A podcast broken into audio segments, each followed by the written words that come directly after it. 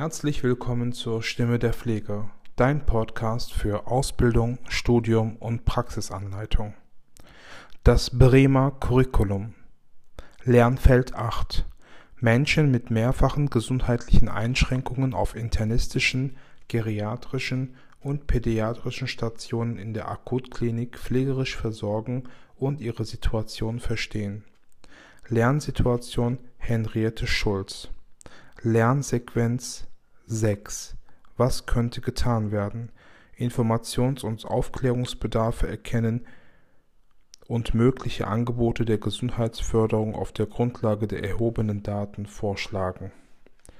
Thema Einführung in die Bedeutung der Kommunikation in der medizinischen Versorgung. Text Markus P. Anders und Eckhard W. Breitbart Kommunikation spielt wie in nahezu allen Lebensbereichen auch in der medizinischen Versorgung eine fundamentale Rolle. Sie diversifiziert sich dabei in ihren Zielsetzungen, Erscheinungsform und Folge.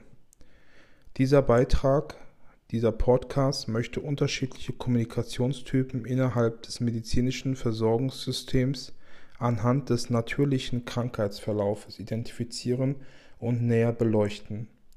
Ziel ist dabei, einen Überblick über die Thematik zu geben und künftige Forschungsbestrebungen in diesem Bereich zu systematisieren. Die medizinische Versorgung wird häufig lediglich mit der Behandlung von gesundheitlichen Störungen assoziiert. Dabei befasst sie sich neben der Therapie auch mit der Erkennung und Vorbeugung von Erkrankungen sowie deren Rehabilitation. Hauptakteure in medizinischen Versorgungssystemen sind zunächst die Bürgerinnen und Bürger, die häufig auch als Versicherte oder pauschalisiert als Patienten bezeichnet werden.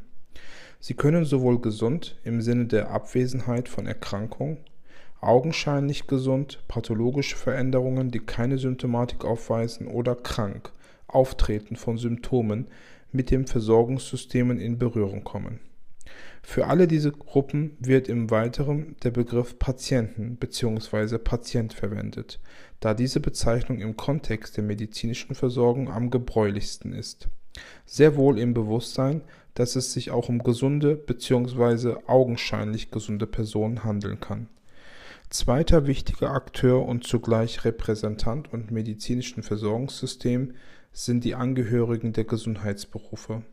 Im Weiteren Health Professionals, also Gesundheitsexperten oder medizinisches Fachpersonal genannt.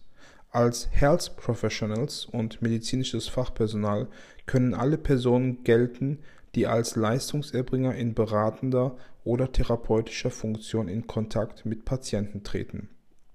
Dabei kann es sich um medizinisches Personal, also Ärztinnen und Ärzte, pflegerisches Personal beispielsweise Pflegefachmänner und Pflegefachfrauen sowie Gesundheits- und Krankenpflegerinnen, Gesundheits- und Kinderkrankenpflegerinnen, Altenpflegerinnen oder andere berufliche Gruppen wie medizinische Fachangestellte handeln die innerhalb der medizinischen Versorgung zwischen den beiden genannten Akteuren stattfindende Interaktion, die dem Ziel folgt, die Gesundheit der Patienten oder des Patienten zu fördern, integriert vor allem interpersonelle Kommunikation, die verbal oder unterschiedliche Wege face-to-face, telefonisch stattfindet oder mit Hilfe von Instrumenten zur Gesprächsstrukturierung, zum Beispiel durch Fragebögen, unterstützt werden kann solche Instrumente sind jedoch nur als Ergänzung geeignet, nicht zum Ersatz des persönlichen Gesprächs. Ebenfalls Ergänzung dienen nonverbale Kommunikationsformen, zum Beispiel Zeichnen, die auch in den Fällen genutzt werden, in denen der Ausdruck durch Sprache noch nicht vollständig ausgeprägt. Die Kommunikation ist in den allermeisten Fällen seitens der Patienten eher laienhaft. Während sie seitens des medizinischen Fachpersonals aufgrund der beruflichen Bildung einen professionellen Charakter besitzt, dieser Beitrag möchte diese professionalisierten, das heißt zielgerichteten Formen der interpersonellen Kommunikation zwischen Health Professionals und Patienten identifizieren und ihre unterschiedlichen Funktionen für die medizinische Versorgung näher beleuchten Dabei soll es um solche Kommunikationstypen gehen, die der Vorbeugung, Erkennung, Behandlung, Nachsorge und Erkrankungen innerhalb der medizinischen Versorgung dienen. In Abgrenzung zu Public Health wird der Fokus auf individuelle und nicht auf gesellschaftlich relevante Prozesse gelegt. Die erstgenannten wirken sich aber letztlich in ihrer Gesamtheit auch auf Aspekte von Public Health aus. Um die für die medizinische Versorgung relevanten Kommunikationstypen identifizieren zu können, ist es hilfreich, den natürlichen Krankheitsverlauf auf interpersonelle, zielgerichtete Kommunikation zu überprüfen. Vielen Dank, dass du gehört hast.